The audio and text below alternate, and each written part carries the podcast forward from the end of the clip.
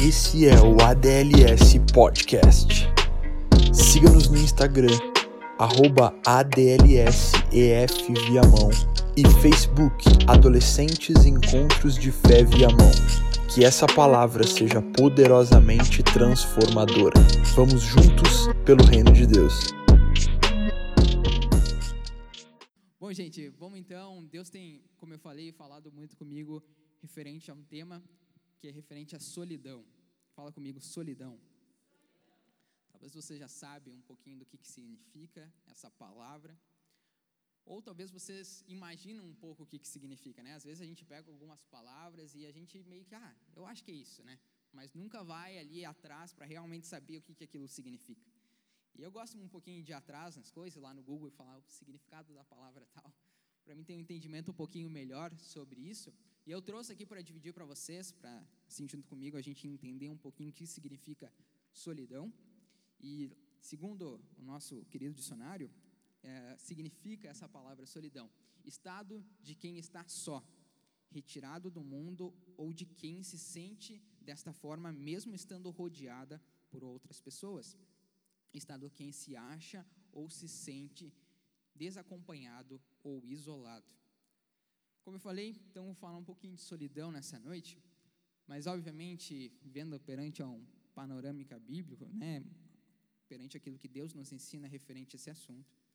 Mas sabe algo que nós entendemos desde o começo, Deus das, na criação de todas as coisas, desde lá de Gênesis, o primeiro livro da Bíblia, nós entendemos que solidão nunca foi o plano de Deus.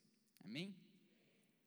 E isso a gente pode ver, gente, não sou eu que falo, mas é a palavra de Deus diz, lá em Gênesis capítulo de número 2, versículo de número 18, não precisa abrir ainda, só vou ler um versículo, se puder projetar ali na tela, que fala assim, Gênesis 2, 18, o Senhor Deus disse ainda, não é bom que o homem esteja só, farei para ele uma auxiliadora, que seja semelhante a ele. Apesar desse versículo uh, se referisse ao casamento, né, depois que viria a Eva e tudo mais, como nós já conhecemos, esse, tema, esse texto, né, esse versículo, na verdade, também diz respeito a esse relacionamento um com o outro, com o próximo, né? Mas normalmente quando nós falamos de solidão, nós temos já um pensamento, né, que solidão é aquelas pessoas que são os antigamente chamavam, não sei se chama ainda os forever alone, né, que fica assim excluído, né, de um canto e tudo mais. Mas sabe, as coisas mudaram. E hoje solidão não se diz respeito só a pessoas que talvez não estão ali inseridas em um grupo de pessoas, né, ou tendo bastante amigos. Solidão, ela pode estar acontecendo, esse sentimento pode estar vindo, mesmo as pessoas estando rodeado de pessoas, outras pessoas, né? Então, solidão, ele não, não se refere então a quantos amigos você tem ou quantos amigos você não tem, mas solidão se refere a um sentimento que todos nós podemos passar ou até mesmo estamos passando. Amém? Deu para entender? Bem básico, né? Mas acho que é importante a gente falar essas coisas básicas para a gente depois ir construindo até chegar às mais profundas. Amém? Então, gente, nessa noite eu quero e eu dividi um pouco essa, essa palavra em três pontos, que para mim, quando nós vamos falar de solidão, é indispensável a gente falar nisso. Para mim, né, é muito supérfluo talvez só falar sobre solidão e falar num contexto geral, mas eu divido solidão em três partes. Existe solidão pessoal, solidão espiritual e solitude, que vai ser o último ponto que eu vou falar com vocês. Então fale comigo, solidão pessoal, solidão espiritual e solitude. Amém.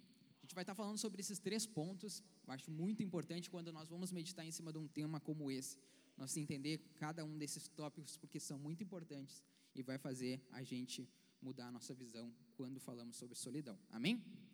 Então, gente, eu quero começar falando nessa noite sobre essa questão de solidão pessoal. Sabe, hoje, cada dia mais na nossa sociedade, nós vemos as pessoas pregando, né, para que nós venhamos a estar vivendo uma vida individual sabe, totalmente excluída muitas vezes, né?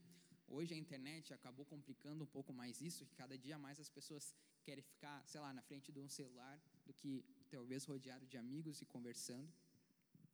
Então hoje nós vemos na nossa sociedade muito forte isso, uh, a sociedade pregando em si viver uma individualidade. E sabe, através dessa individualidade entra um pouco dos temas que a gente tratou durante todo esse mês. Né? Vivendo muitas vezes nessa individualidade, as pessoas acabam sofrendo com a solidão, que é o pouquinho que eu vou falar hoje, acabam também sofrendo com outros problemas, por exemplo, a depressão, né? a própria ansiedade e, em casos um pouco mais extremos, pode chegar sim ao suicídio, né? que é o que nós temos mencionado mais nesse mês, devido, como não sei se todos sabem, mas este mês é, é, lembrado né, essa questão da prevenção ao suicídio, né, o mês agora de setembro que a gente está encerrando. Então, gente, viver essa vida individual, ela pode acarretar essa série de problemas. E vamos para a palavra para vocês entenderem um pouquinho melhor, e eu queria que vocês abrissem Provérbios 18.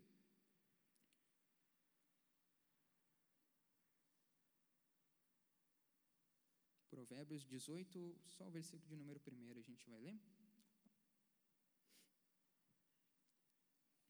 Todos trouxeram a Bíblia aí, amém? Glória a Deus. Então, Provérbios, capítulo de número 18, versículo de número 1, fala: O solitário busca o seu próprio interesse e se opõe à verdadeira sabedoria. Repito, o solitário busca o seu próprio interesse e se opõe à verdadeira sabedoria.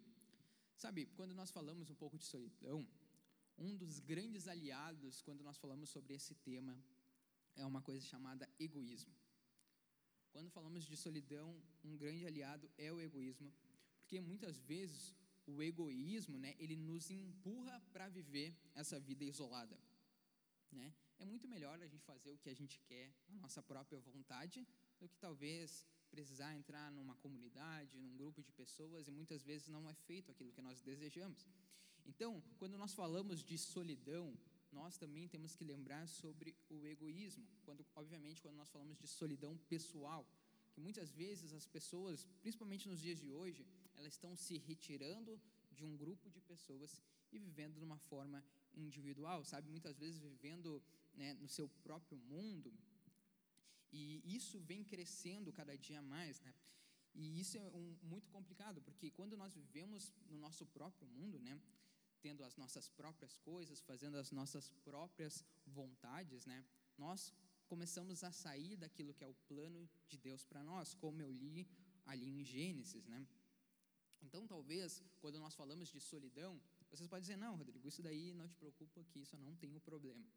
Mas muitas vezes, quando nós vivemos de alguma forma de uma vida um pouco egoísta, vivendo perante a nossa própria vontade, fazendo perante somente o nosso próprio querer, de alguma forma nós já estamos vivendo um pouco disto que é solidão. Talvez não explícito assim na nossa vida, descarado, né? Mas de alguma forma, em outras linhas, acabamos vivendo dessa mesma forma, né? E quando nós vivemos assim isolados, a gente também chega num patamar que acaba, acabamos nos afastando das pessoas que pensam diferente de nós. Estou certo ou estou errado? Quando nós vivemos isolados, nós acabamos nos afastando daquelas pessoas que pensam diferente de nós. E acabamos só andando com aquele grupinho seleto de pessoas que tem ali a mesma visão que nós. E há um grande problema com isso. E eu aprendi isso com a vida, tá? Ninguém me falou. Eu aprendi que, sabe, andar só com as pessoas que de alguma forma pensam da mesma forma que nós não é o suficiente. Porque eu vi que andando com pessoas que pensam diferentes, uh, diferentemente da forma que eu penso, eu consigo amadurecer. Eu consigo ter uma visão diferente, consigo talvez até mudar algumas opiniões erradas que eu tenho. Mas isso tudo só é possível mediante a nós viver nessa nesse coletivo e não nessa questão individual. Mas como eu falei, o grande problema de nós viver essa solidão pessoal, e para mim esse tem que ser o número um na nossa vida para a gente cuidar, porque quando nós vivemos nesse isolamento, nós vivemos totalmente contra o plano original de Deus. Aquilo que nós vemos desde Gênesis, Deus falando para nós que não é certo que nós venhamos a viver sozinhos sabe? Não é certo viver uma vida solitária buscando o seu próprio interesse, como nós lemos aqui em Provérbios. Mas tem algo que eu aprendo também que fala bastante sobre isso, que está lá em Eclesiastes 4, 9. versículo bem conhecido. O Dig gosta de Eclesiastes. Nunca vi um guri gostar tanto de Eclesiastes. Mas glória a Deus, isso aí, tá certo. Então abre aí comigo Eclesiastes 4:9, vai fazer mais sentido é, lendo agora com vocês.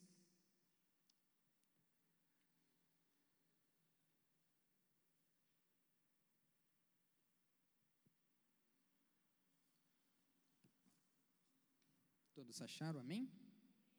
Quem não achou diz misericórdia. Ó, escutei um misericórdia aí. Bom, gente, então, Eclesiastes 4, 9, como eu falei, nunca foi plano de Deus que nós vivemos sozinho, ok? Se nós vivemos sozinho, é a mesma coisa que nós dizer, Deus, a forma que tu planejou está errada, deixa que eu vivo da minha forma.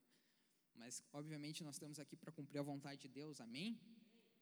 Então, olha o que está escrito aqui em Eclesiastes 4:9. Ele fala assim: melhor é ser dois do que um, porque é maior o pagamento pelo seu trabalho.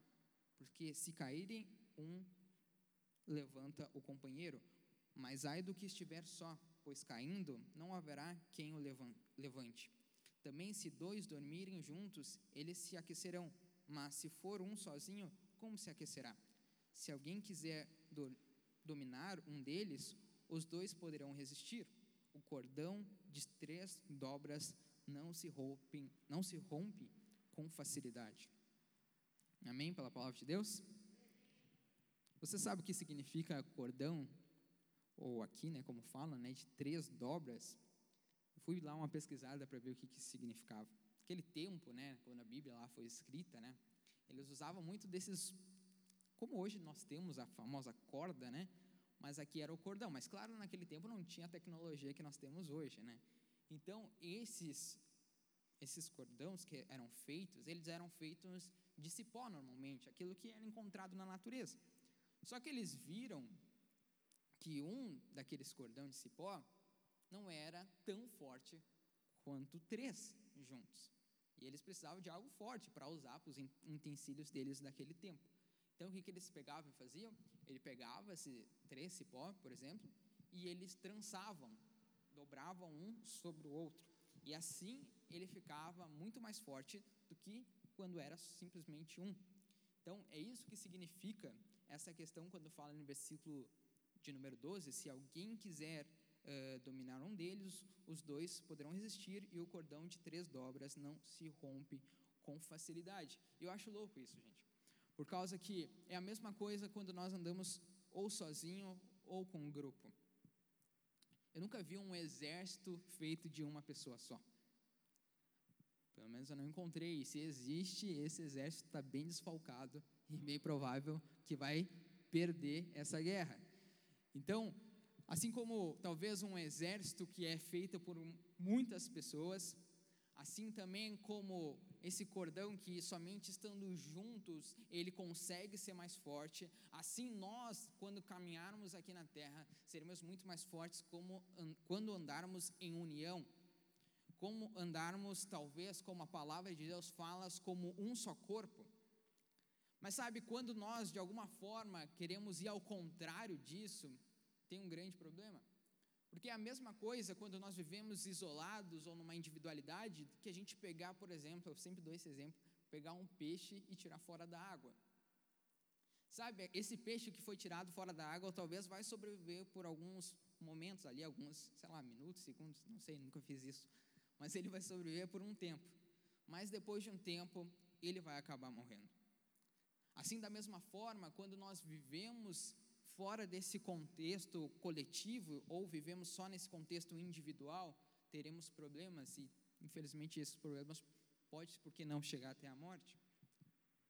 Por que isso? Porque nós não fomos criados para viver individual. Assim como aqui o exemplo que eu dei de um peixe que não foi criado para viver fora da água, nós também não fomos criados para viver de uma forma individual. Mesmo que talvez uma sociedade lá fora pregue para nós dizendo: não, faça conforme a tua vontade. O teu querer é o que prevalece, a tua vontade.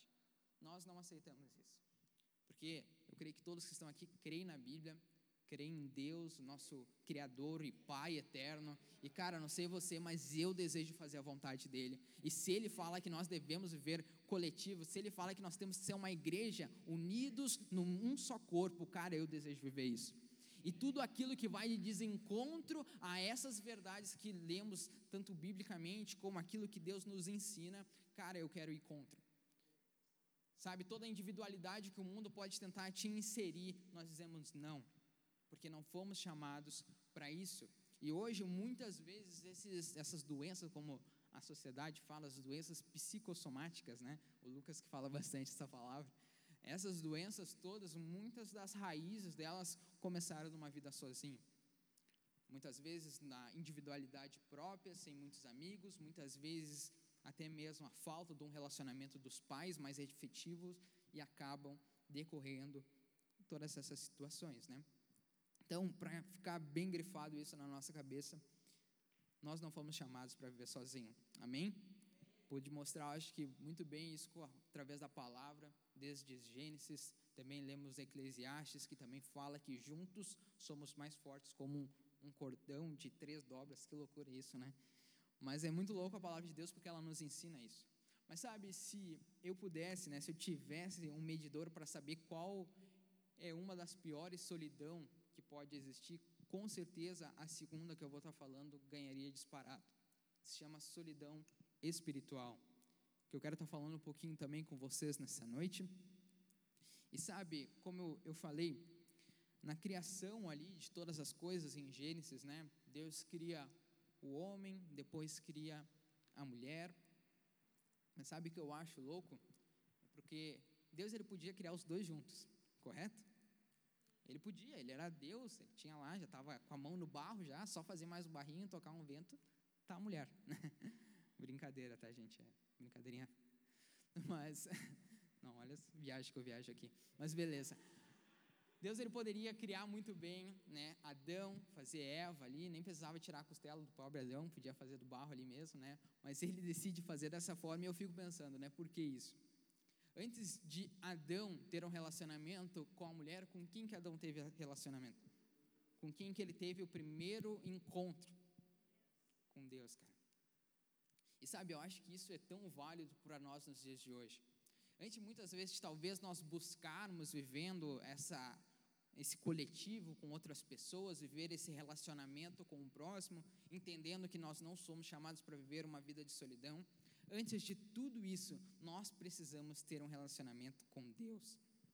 Sabe, isso é, para mim, é tão nítido quando nós lemos Gênesis, que talvez antes ali, obviamente, Deus ele não queria que Adão ficasse sozinho, ele depois, logo em seguida, criou a Eva, né, que era osso do osso, carne da carne, tudo era igual, só de uma outra forma, mas o plano de Deus naquele primeiro momento era que Adão se relacionasse primeiramente com Deus, colocando aqui a importância do nosso relacionamento começar em Deus.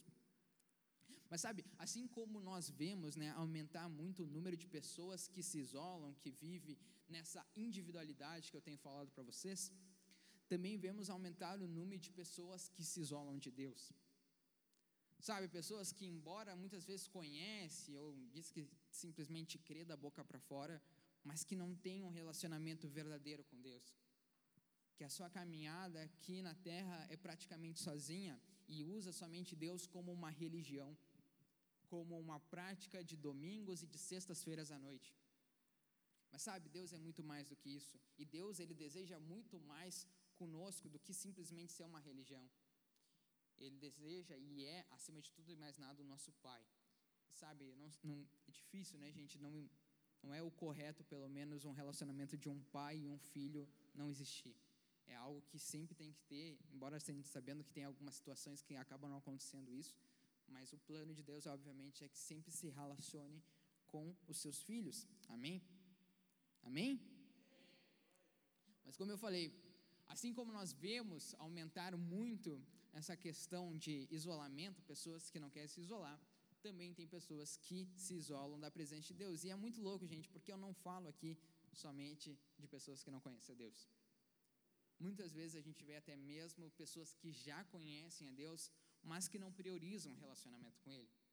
E sabe, é muito louco porque a gente sempre bate nessa mesma tecla, né? A gente sempre vai por esse mesmo caminho, se relaciona com Deus, busque a Deus, né? E eu fico pensando, por que isso, né? Beleza, solidão ali, no caso, né, viver isolado de outras pessoas, às vezes a gente consegue entender mais de Deus. Logo do teu Criador, aquele que fez tudo por ti, por que muitas vezes a gente vive afastado? E sabe, eu poderia vir aqui com uma lista de motivos para ele passar. Mas eu trouxe só dois que para mim eu acho que é os motivos mais que mais decorrentes, pelo menos que quando a gente na nossa caminhada cristã a gente acaba escutando as pessoas. Sabe, dois motivos que se a gente vai conversar, bem provável outro já viveu, outro ainda está vivendo, que muitas vezes esses motivos são aquilo que nos impede de viver essa vida de relacionamento com Deus. E eu queria que vocês abrissem primeiramente em Lucas, no capítulo de número 23. Vocês estão vivos aí, eu estou vendo vocês quietos e tal. Amém. Isso daí. Lucas 23, no versículo 39. Essa história tem falado bastante comigo nesses dias. Quem estava no devocional, compartilhei um pouco também dessa história da Bíblia, obviamente, né? Lá no devocional. Então, mais uma vez, fazendo um merchan aí, participe do devocional, vale a pena. A gente aprende. É, não, tem mais um, né? Vocês não precisam, ah, mas eu não participei de nenhum. Não, tem mais um. Tem mais uma oportunidade de tu receber mais de Deus junto com todos nós. Então, não tem problema. Não participou dos outros, participa desse último. Que aí vem com os guri. vem com os guri, igual diz o Getro. Amém? Então, gente, como eu falei, por que, que muitas vezes nós vivemos isolados de Deus? E eu trouxe dois motivos, e o primeiro e mais conhecido se chama pecado. O pecado não é algo de agora que normalmente nos afasta de Deus. Isso também começou lá em Gênesis. O pecado afastou esse relacionamento mais próximo de Deus. A partir depois ali que Adão e Eva comem do fruto proibido, mas sabe, o pecado é algo que não, não começou, além de ter começado lá em Gênesis, continua nos dias de hoje. Pessoas que dizem, ah, Rodrigo, eu não consigo buscar a Deus porque eu ah, não consegui vencer tal área, não consegui vencer tal pecado, não consegui vencer tal dificuldade, e, e por causa disso eu não consigo me relacionar com Deus. Por causa disso eu não consigo ter esse momento de relacionamento e muitas vezes eu mesmo não querendo muito, eu acabo isolando Deus da minha vida. Porque eu entendo muitas vezes que tem que vencer o pecado para depois vir para Deus, e esse é, é, acho que é o pior pensamento que pode existir, que tem escravizado tantas pessoas, sabe? Vencer pecado para depois vir para Deus, quando na verdade tinha que ser o contrário, vir para Deus para vencer os pecados. Amém? Glória a Deus. Sabe quando fala de pecado, gente? Como eu falei, essa história tem falado comigo bastante, porque eu aprendi algo muito louco nessa história que a gente vai ter lendo agora. Quando Jesus foi crucificado, né, ele foi crucificado juntamente com dois criminosos, né? Então Jesus não estava sozinho lá. Tem ali quase no final, antes de Jesus morrer, tem uma conversa que tem entre os três que estavam crucificados, Jesus e esses dois criminosos e olha o que, aconteceu aqui. Lucas 23, 39 fala assim: Um dos malfeitores crucificados, crucificados blasfemava contra Jesus, dizendo: Você não é o Cristo? Salve-se a si mesmo e a nós também. Porém, o outro malfeitor o repreendeu, dizendo: Você ao menos teme a Deus, estando sob igual sentença? A nossa punição é justa porque estamos recebendo o castigo que os nossos atos merecem. Mas este não fez mal nenhum. E acrescentou: Jesus, lembre-se de mim quando você vier no seu reino. E olha o que Jesus responde aqui. Jesus respondeu: Em verdade lhes digo que hoje você estará comigo no paraíso. Meu Deus, gente, pelo amor de Deus. Não, não, deixa eu explicar aqui para que acho que o pessoal não entendeu muito bem. Existe dois criminosos sendo crucificados com Jesus. Dois criminosos que mereciam a morte, como aqui um deles mesmo falou, nós merecemos, porque estamos pagando pelos nossos atos que tivemos. E tinha Jesus, santo, sem erro, sem pecado, sem mancha nenhuma, sendo crucificado. E sabe, um desses, desses malfeitores, um desses criminosos, ele começa a blasfemar contra Jesus, começa a falar algumas coisas, né? Você não é o Cristo, salve si mesmo, também salve a nós. Tinha um interesse ali, né? não queria que só salvasse Jesus, queria que salvasse eles também. E começou ali de alguma forma, mas esse outro que também merecia aquela morte que estava recebendo, ele repreende esse outro, dizendo que eles eram sim merecedores daquela morte, mas Jesus não. E logo pede para e acrescenta, né, dizendo: Jesus, quando tu vir com o teu reino, né, lembre-se de mim. E cara, Jesus, naquele momento ele fala que em verdade digo que hoje você estará comigo no paraíso. Como eu falei, a gente está falando de pecado, ok? Uma das coisas que nos afastam de termos essa constância espiritual, esse, esse relacionamento com Deus. E sabe, aqui eu vejo um cara que bem provável teve uma vida toda errada. Talvez teve tantos erros ao ponto dele ser crucificado. Sofrer essa morte que, meu Deus, né? Crucificado não é qualquer coisa, né? Eu acho que é muito pior do que uma cadeira elétrica que tem lá fora. Mas esse cara, ele mereceu ser crucificado devido a seus atos. E mesmo perante essa vida, talvez de pecado, de erro, isso não importou naquele momento. O que importou para Jesus, ao ponto dele dizer que naquele dia mesmo ele estaria com ele no paraíso, era o coração. Deixa eu falar uma coisa: Deus não se importa com os pecados. Se ele se importasse tanto, ele não daria o seu próprio filho para morrer para perdoar os nossos pecados. Ele acabaria com a nação, começaria de novo, agora sem pecado. Mas não, Óbvio que Ele ama nós, Ele não ama o pecado. Obviamente, Ele não deseja que nós venhamos a continuar pecando. Mas sabe, às vezes a gente coloca o pecado como um centro da nossa vida que faz a gente não conseguir avançar, que faz a gente talvez não conseguir continuar nessa vida de relacionamento. Como eu falei, muitas vezes a gente escuta, né? Bah, eu tenho que vencer algumas áreas da minha vida para depois buscar a Deus, mas isso é totalmente ao contrário. Porque se nós vemos essa história, esse cara é um criminoso, ele não foi lá consertar os pecados dele para depois fosse salvo. A única coisa que precisou para que ele recebesse essa graça que foi liberada ali através de Jesus Cristo, ao ponto dele ir para o paraíso, foi o coração arrependido dele. O coração humilde que ele tinha, dizendo: realmente, eu merecia essa morte. Como nós temos que falar, realmente somos pecadores, realmente somos falhos, realmente não merecemos aquilo que Cristo fez por nós, mas Ele nos amou, mas a graça dele veio sobre nós, mas o amor dele, que excede todo entendimento, se derramou sobre as nossas vidas. Então, quando nós vivemos, talvez escravizados por pecados e por erros, é a mesma coisa de nós colocarmos de lado a obra da cruz. Porque a cruz, um dos significados dela, sim, foi nos perdoar dos pecados, foi nos limpar de toda essa transgressão, de toda essa mancha que nós herdamos lá do passado. E cara, não sei vocês, mas foi dado de graça. Se tem noção, foi dado de graça para ti. Obviamente, a partir que nós entendemos isso, a gente já não vive uma vida mais de pecado, mas tentamos viver uma vida perante ao desejo de Deus, perante aos caminhos de Cristo, né? E não quer dizer que a gente não vai pecar, a gente vai errar sim, mas temos Cristo Jesus para nos limpar de tudo isso, nos ajudar a vencer. Amém? Mas, gente, o pecado não pode ser mais uma desculpa para a gente não se relacionar com Deus. Sabe, pecado não pode ser mais uma desculpa para nós viver uma solidão espiritual, sabe? Sem esse relacionamento próximo com Deus. Essa desculpa assim já ficou para trás. Por quê? Porque Jesus chegou na nossa vida. Amém?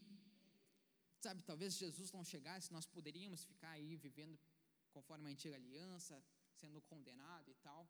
Mas, cara, Jesus chegou na nossa vida. E como eu falei, esse pecado, essas coisas já não tem mais poder para nos, de alguma forma, né, impedir de nós termos esse relacionamento com Deus. Então, gente, primeira, normalmente, coisa que Satanás tenta colocar na nossa vida, dizendo, bah, tu vai buscar Deus, mas tu nem venceu aquela área da tua vida, mas tu nem venceu aquela outra coisa, mas tu continua pecando nisso, venha a Deus da forma que você está, e Ele vai restaurar a tua vida. Obviamente, Ele não deseja que você fique pecando, fique errando, mas só Ele vai poder mudar isso. Sabe, por muito tempo, eu sempre falo isso, por muito tempo, eu sofri tentando vencer as minhas dificuldades na força do meu próprio braço. Dizendo, pai, eu entendo que isso é errado, mas eu tenho que fazer isso e aquilo e aquilo outro para vencer. Quando na verdade tudo que eu, que eu precisava fazer era me relacionar, me juntar com Deus, sabe?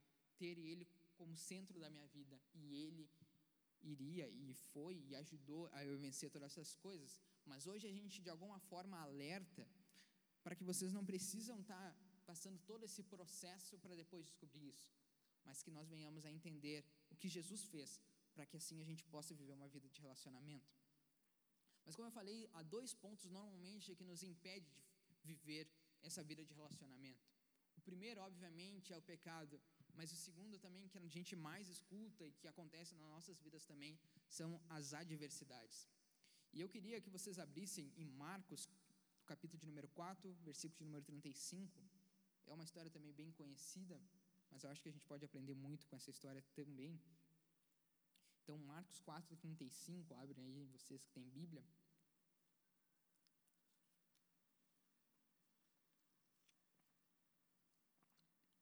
Prometo que eu não vou demorar, gente, só mais uma horinha. E aí a gente já finaliza.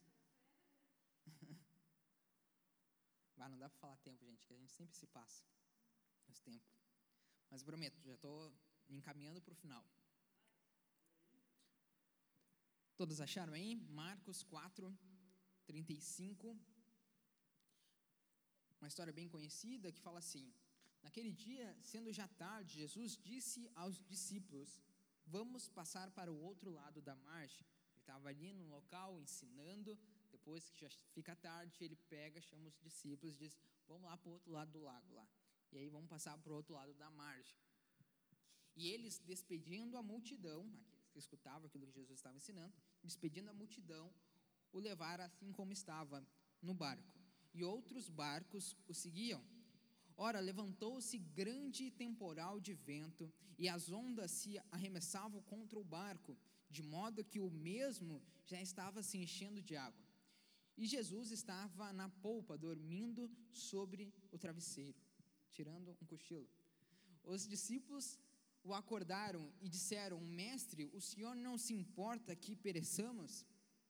E ele, despertando, repreendeu o vento e disse ao mar: Acalme-se, fique quieto. O vento se aquietou e tudo ficou bem calmo. Então Jesus lhe perguntou: Por que vocês são tão medrosos? Como é que ainda não têm fé? E eles, possuídos de grande temor, dizendo uns aos outros: Quem é este que até o vento e o mar lhe obedece. Amém? Que história, né, gente? Pensa, tá num barco assim, né? Aquele iate. Tô brincando. Aquele tempo eu acho que nem tinha isso daí, não. É, aquele, aquela canoazinha eu acho que era mais parecido, né? Forçou, né? É. Pensa, está dentro de um barco e Jesus está dentro do barco com você. Vem uma tempestade muito forte, né? Parecida com o Titanic, só não tinha gelo. E o cara começa a ficar apavorado. E começa a ver toda aquela tempestade, a água entrar dentro do barco e dizer: Meu Deus, como o Henrique fala, bah, que loucura. e aí começa a entrar aquela água, começa a vir aquela tempestade. Só que os discípulos esquecem de uma coisa: Jesus estava dentro do barco. E cara, aqui os discípulos já conheciam que era Jesus. Eles já tinham visto Jesus fazendo milagres. Eles já tinham visto Jesus ensinar com autoridade que nenhum outro mestre da lei tinha naquele tempo. Eles já conheciam que aquele era realmente o Messias, aquele era realmente o Filho do Deus vivo. Mas, cara, mesmo assim, perante essa adversidade que acaba acontecendo durante essa viagem de barco na vida dos discípulos, parece que tudo isso foi esquecido. Parece que todos os milagres que Jesus tinha feito ficaram para trás. E ali, naquela situação de adversidade, parecia que não tinha mais jeito. Tanto que eles vão até Jesus, incomodam ele, acordam ele, né? Dizendo: Não te importa que pereçamos, não importa que nós venhamos a morrer. E Jesus, né, com a sua calma, se levantou, despertou ali, repreendeu o vento, o mar e tudo ficou calmo. Depois deu aquela bronca nos discípulos, dizendo: Você não tem fé? E cara, eu aprendo muito com essa história. Porque muitas vezes nós esquecemos nos momentos de adversidade que Jesus está dentro do barco com a gente. Que Jesus está ali pronto para intervir, pronto para talvez acalmar toda a tempestade, mas para que isso aconteça é necessário a gente confiar nele. É necessário mesmo quando o nosso barco está sendo talvez cheios de água ali, querendo afundar, nós temos que lembrar: não, Jesus está comigo. Jesus está comigo, cara, eu não preciso ter medo, eu tenho que ter fé. Eu já aprendi com essa história que nós lemos. Eu não vou cometer talvez o mesmo erro que naquele momento os discípulos cometeram, que tiveram uma incredulidade ao ponto que ficaram apavorados, ao ponto de ir até Jesus e perguntar se eles iam morrer. Sabe, quando nós passamos por adversidades, parece que nós esquecemos tudo aquilo que Jesus já fez na nossa vida. Parece que nós esquecemos daquilo que ele fez numa cruz por nós, a forma que ele nos resgatou, a forma que ele chegou na nossa vida. Parece que tudo isso vai embora. E esquecemos que nós temos ele dentro do nosso barco. Mas sabe qual é o grande problema? É que muitas vezes nós lembramos que Jesus está dentro do nosso barco. Mas de em vez de nós ir até Jesus dizendo: Ó oh, Jesus, tem uma tempestade lá fora, barco está começando a encher de água, tem umas ondas fortes lá. Vai lá, calma o negócio lá para nós, por favor, né? Mas não, o que, que os caras vão lá e fazem? Jesus, a gente vai morrer. É muito fácil, gente, no meio da, da tempestade, nós ir perante a Cristo e reclamar. De falar, pô, não, olha isso que está tá acontecendo, vai dar um jeito mas seria muito mais fácil, com certeza agradaria muito mais Cristo se ele chegasse dizendo: assim, Pode nos ajudar? Me ajuda nessa situação? Me ajuda nesse momento de adversidade? Obviamente, eu estou usando aqui o exemplo dessa história do barco, né? Mas qual será a adversidade que está acontecendo na tua vida? Será que nós temos ido perante a Deus com um pedido de ajuda? Ou será que temos ido perante a Deus com pedras na mão, perguntando por que, que isso está acontecendo? Por que que está acontecendo isso na minha vida? Por que, que eu não consegui vencer aquilo, sabe? Indagando em vez de pedir ajuda. Então, muitas vezes, gente, quando nós vivemos perante essa solidão espiritual, quando nós não conseguimos nos relacionar, eu falei aqui de dois pontos, mas pode ter vários outros motivos na sua vida. Mas algo que eu aprendo com isso tudo é que Jesus já pagou tudo numa cruz e não há mais condenação para quem estão em Cristo, e nós estamos em Cristo, amém? E segundo, gente, confiança, fé, sabe, é o componente principal nessa vida de relacionamento com Deus. É impossível, gente, a gente viver esse verdadeiro relacionamento se a gente não confiar. É impossível nós vivermos esse relacionamento se nós não entendemos aquilo que Jesus fez para nossas vidas. Por que, que é impossível? Porque Satanás vai usar dessas armas para, de alguma forma, te afastar disso. Satanás vai usar essas ferramentas para que você continue vivendo nessa solidão espiritual, continue sem ler a Bíblia, sem orar. Sabe o que é muito louco? Porque às vezes tem pessoas que fazem isso, mas sabe, tiram aqueles 10 minutos do dia fazendo isso e depois passam 23 horas e 50 minutos enchendo só de porcaria. Cara, isso não adianta de nada. A palavra de Deus fala que nós temos que renovar nossa mente para as coisas de Cristo. Nós temos que entender, e a gente sempre fala isso, nós somos peregrinos sobre essa terra. Nós estamos aqui somente de passagem. Se estamos de passagem sobre a terra e que tem uma eternidade nos aguardando, que não vai ser passageira, mas vai ser eterna, o que, que será que nós temos que encher a nossa vida? Das coisas terrenas ou das coisas celestiais, das coisas que são eternas? Sabe, eu falo isso não com peso ou com julgamento, porque até eu não conheço a vida de vocês, o secreto de vocês, o relacionamento de vocês com Deus, mas eu entendo na nossa caminhada cristã que a gente sempre tem que buscar um crescimento espiritual. Mas assim como nós buscamos um crescimento espiritual, Satanás também ele começa a crescer de alguma forma, de alguma forma para te deixar cair de novo, para que tu volte ali a estaca zero. E a gente fala isso, a gente prega aqui, aqui para de alguma forma alertar para que não venhamos a cair. E não há problema se cairmos, porque entendemos o que Cristo fez por nós, amém? Então, gente, como eu falei, eu queria falar, já estou com um tempo avançado, mas eu vou entrar no último tópico aqui. Falamos sobre, então, solidão pessoal, né, quando vivemos individualmente. Falamos sobre solidão espiritual, que normalmente às vezes acontece com alguns acusamentos, seja de pecado, seja de algumas coisas que estão acontecendo na nossa vida.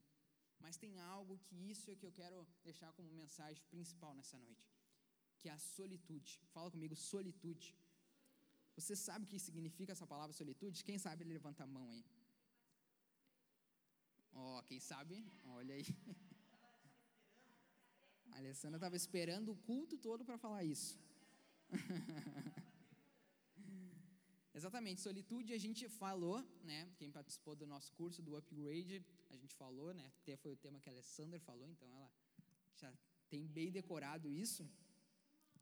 Mas sabe, tem pessoas que sabem o que é, tem pessoas que associam solitude com solidão, mas solitude é totalmente ao inverso do que solidão. É o oposto, né? Se a gente assim podendo dizer. E sabe, eu fui lá novamente no Google procurar o significado, né, dessa palavra solitude e eu achei algumas definições que é o ato de se retirar ou se isolar por um período de tempo com um propósito. Solitude não se relaciona ao sofrimento e sim a um ato voluntário. Mas repito, é um ato de isolamento por um período de tempo. Viver isolado não é plano de Deus, a gente já conversou sobre isso, né? Vocês estão prestando atenção, amém? Então, solitude é um momento que nós fazemos de uma forma voluntária, que tiramos esse tempo para fazer alguma coisa com um propósito.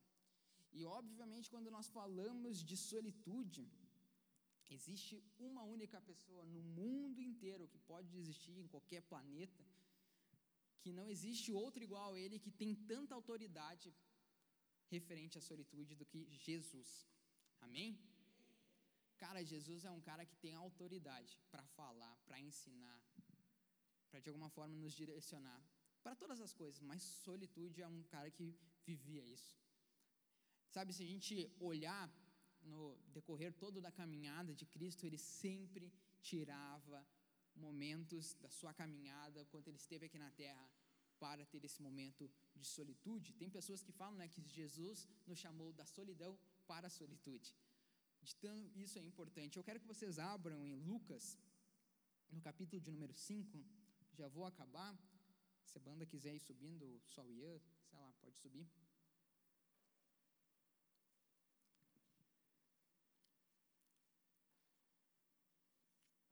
Eu quero só mostrar com esse versículo 5,15 a importância que Jesus dava para esse momento de solitude, esse momento que ele se retirava para ter um relacionamento com Deus.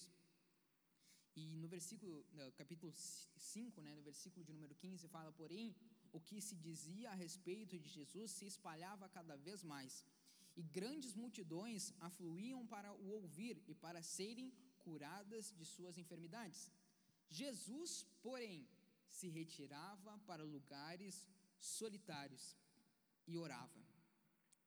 Sabe, Jesus, isso daqui, obviamente, eu citei um versículo, mas se a gente lê na caminhada cristã, na caminhada cristã, na caminhada de, de Cristo, na verdade, né? Ele sempre tirava esses momentos para orar. Subia no monte, né? Se retirava ali por um tempo dos discípulos e tirava esse momento, né, de oração. E sabe, não sei vocês, mas nós fomos chamados para ser cópias de Jesus aqui na terra. Amém? Cara, Jesus ele foi o nosso maior exemplo, mas não foi só um exemplo para que nós venhamos a ler, mas que nós venhamos a replicar em nossas vidas. Deus procura filhos e filhas que sejam a cópia do seu filho, Jesus Cristo.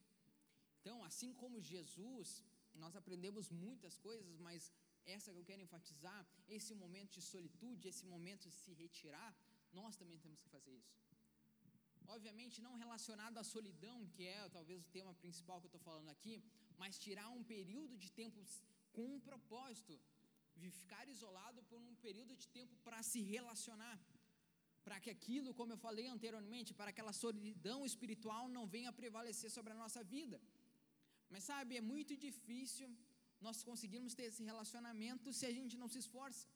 Se a gente talvez não tire uma parte do nosso dia para ficar quietinho, orar, ler a palavra. Cara, pensa, Jesus era 100% homem, 100% Deus. Cara. E mesmo assim, ele tirava um tempo com o Pai. Imagina nós. Nós tínhamos que tirar o dia todo né, com o Pai. Mas sabe, aqui a palavra de Deus, ela não incentiva a tirar o dia todo, mas um momento. E eu incentivo vocês a tirar, a buscar e a ter esse momento diariamente de solitude, gente. Isso é muito importante na nossa caminhada cristã, para não cair nessas ciladas muitas vezes que o inimigo ele nos apresenta. Mas sabe, como eu falei, Cristo ele veio muito mais do que demonstrar o que é solitude. Cristo ele nos deu a oportunidade de nós vivermos esse relacionamento com o Pai da mesma forma que ele viveu, mas tem algo importante que nós temos que entender. Para que isso acontecesse, para que hoje eu e você pudéssemos ter esse momento de solitude, é um momento de relacionamento, como você deseja falar, mas esse momento tirando para buscar a Deus, para que isso acontecer, Jesus teve que passar por algo terrível. Sabe, para isso acontecer, Jesus teve que experimentar por um período de tempo o que era solidão. Para que hoje nós pudemos viver esse relacionamento com Deus, Jesus teve que experimentar o que era solidão, mas se vocês ficam pensando, ah, mas solidão, mas ele experimentou a solidão da humanidade toda, para que hoje ele desse a oportunidade de nós podermos se relacionar com Deus. Cara, vocês têm noção que é isso? Jesus, ele tem esse momento de solidão na cruz. A palavra de Deus fala em Marcos 15, 34, vocês não precisam abrir para a gente não tomar muito tempo. Às três horas, Jesus clamou em alta voz: Eloi, Eloi, lema sabachthania. Isso quer dizer: Deus meu, Deus, Deus meu, por que me desamparaste? Tem outras versões que falam: Deus meu, Deus meu, por que me abandonaste? É louco a gente refletir sobre isso, sobre a morte de Cristo na cruz. Porque Cristo sofreu muito, correto? Os açoitos, morte de cruz, sofreu muito. Mas sabe, um tempo depois, nós vimos também discípulos, mártires, morrer, muitas vezes de formas até piores do que Cristo. Tem discípulo que foi crucificado de cabeça para baixo, cara. E eles morriam louvando a Deus. Qual é a diferença? Por que, que Jesus então sofreu tanto? Será que o Salvador era mais fraco? Do que os discípulos? E não. O sofrimento de Jesus não era sobre o sofrimento físico, não era os cravos nas mãos, não era ser pregado no madeiro. O sofrimento que Jesus estava passando maior era o momento de solidão que ele estava vivendo. Jesus, desde sempre, ele viveu em um relacionamento com a Trindade. Deus Pai, Deus Filho, Deus Espírito Santo, antes de nós existirmos, eles viviam essa comunidade, esse corpo entre eles. Mas sabe, Deus é tão amoroso que Ele manda o seu filho para a terra, para ficar por um período de tempo, três dias sozinho, sem a presença de ninguém, experimentando toda a dor que a humanidade podia sentir, para que hoje nós possamos viver um relacionamento com Deus. Sabe, não sei se isso não impacta a vida de vocês, mas a minha sim. Porque, cara, Jesus era Deus, cara. Mas mesmo assim, ele se entregou. Ele sofreu por cada um de nós. Então, gente, quando a gente buscar a Deus, quando nós tivermos o nosso momento de relacionamento com Ele, nosso momento de solitude, não vai de qualquer jeito para esse momento, cara. Não vai de qualquer jeito, porque, cara, custou muito caro isso. Para você pode custar nada. Talvez para você custe alguns minutos do seu dia, mas para Cristo, cara, isso foi um alto preço. E nós fomos chamados a valorizar a obra da cruz. Sabe por quê? Porque se não fosse a cruz de Cristo, nós não estaríamos aqui hoje. Se não fosse a cruz de Cristo, esse culto não existiria. Nós estaríamos todos mortos perante aos nossos pecados, perante as nossas transgressões, perante aos nossos erros, mas Deus nos amou tanto que enviou o seu filho para morrer por nós. Isso tem que ser um motivo suficiente não só para mudar a nossa vida, mas mudar as nossas atitudes, mudar a nossa forma de viver aqui na terra, porque tudo isso foi dado gratuitamente para cada um de nós. Sabe, simplesmente a morte de Cristo na cruz seria o suficiente para nós, nos daria o perdão, nos daria a oportunidade de nos relacionarmos com com Deus, com Deus Pai, agora limpos de todos os pecados, já seria o suficiente, mas não acaba aqui. Antes de Jesus subir ao céu com a promessa de voltar, e cremos que o dia está próximo, amém? Quando Jesus sobe ao céu, ele deixa a seguinte palavra àqueles que estavam ali com ele. Mateus 28, 20 fala que Eis que estou com vocês todos os dias até o fim dos tempos. Eis que estou com vocês todos os dias até os fins do tempo. Gente, quando a gente recebe Jesus na nossa vida, não existe mais solidão. Não existe mais viver sozinho, não existe mais solidão, tanto pessoal quanto espiritual, quanto qualquer solidão que possa existir aqui na terra porque agora nós temos Cristo Jesus. Sabe, eu te convido a nessa noite porque eu, quero, eu creio que Jesus ele quer intensificar esse relacionamento conosco. Eu não sei vocês, mas eu acho que nós temos cada dia mais serem inconformados com o nosso relacionamento com Deus. Eu não sei vocês, mas eu nunca estou satisfeito da forma que eu busco a Deus. Eu sempre acho que cara tinha que buscar mais, eu tinha que ler mais, eu tinha que orar mais. E eu acho que por um tempo eu me culpava por isso, mas eu acho que é um sentimento que é de Deus isso, porque assim nós não vivemos conformados, porque queremos sempre mais, sempre mais. E como eu sempre falo, Deus é um Deus ilimitado e Ele sempre terá mais para derramar sobre a sua vida. Ele é um Deus que pode fazer infinitamente mais daquilo que pensamos, daquilo que pedimos. Então Ele é Deus infinito mas para que Ele venha derramar ainda mais, é necessário nós termos esse coração inconformado, esse coração querendo ainda mais, ainda mais dele, e assim nós vamos ser cheios. Então, gente, que nessa noite, solidão não seja mais motivo de tristeza na nossa vida. Se você talvez não tenha se relacionado por algum motivo com Deus, seja pecado, seja alguma adversidade, que isso também não seja mais motivo nessa noite, mas que nós venhamos a entender aquilo que Cristo fez por nós. E assim como a parábola do filho pródigo, o Pai está de braços abertos para receber a cada um de vocês.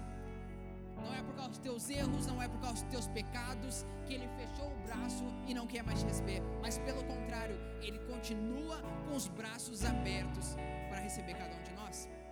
Mas algo que é importante nós entendermos, e eu finalizo aqui.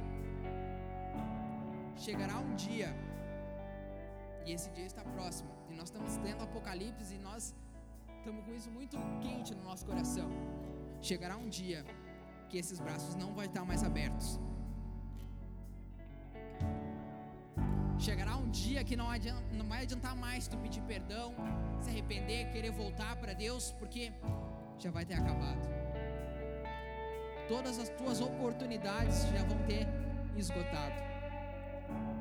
Jesus vai ter voltado e levado aqueles que viveram verdadeiramente a vida que ele desejava para cada um.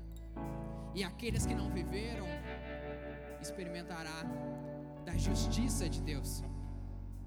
Eu sempre falo, nós temos que pregar um evangelho completo. Deus é amor? Sim, Deus é amor.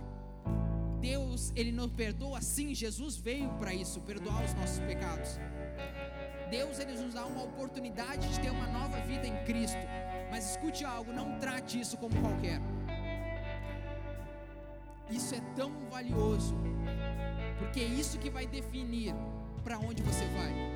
Seja a eternidade, o local que Deus tem preparado para cada um de nós, ou para o inferno experimentando a ira de Deus. É importante a gente entender isso, gente, para a gente dar valor àquilo que estamos recebendo de graça. Para a gente não tratar o Evangelho como algo qualquer, mas que nós venhamos a dar valor a isso. Nós lemos Apocalipse e, vejo, e vemos tantas profecias, tantas coisas já se cumprindo. O tempo de Jesus voltar está próximo, gente. E o tempo de nós nos arrependermos e nos voltarmos para Cristo é hoje, é agora. Você já pensou? Essa pode ser a última ministração que vocês vão escutar. E se Jesus voltar amanhã, como é que nós vamos estar? Será que vamos ir? Será que vamos ficar? Isso é importante a gente pensar também. Porque a gente vai começar a viver cada dia intencionalmente. Não vai ser mais dias qualquer. Porque a palavra de Deus fala que ninguém sabe o dia e nem a hora, mas que é para nós vigiar, porque ele virá como o ladrão que vem. Tu espera o ladrão entrar na tua casa? Não, às vezes acontece. A mesma coisa, a vinda de Jesus não é algo que nós, nós vamos esperar, mas é algo que nós devemos estar vigiando, esperando. Como o Dig fala, nós temos que estar com as nossas malas prontas para quando ele vir nos buscar, a gente partir para essa nova vida que ele tem para nós.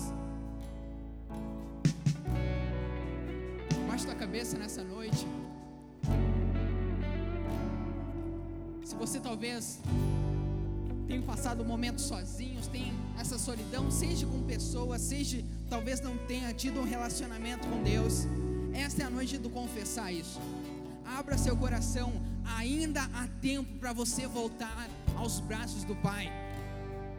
Ainda há tempo, Ele está de braços abertos se entrega, se arrependa. Deus ele tem uma nova vida em Cristo guardada para cada um de nós.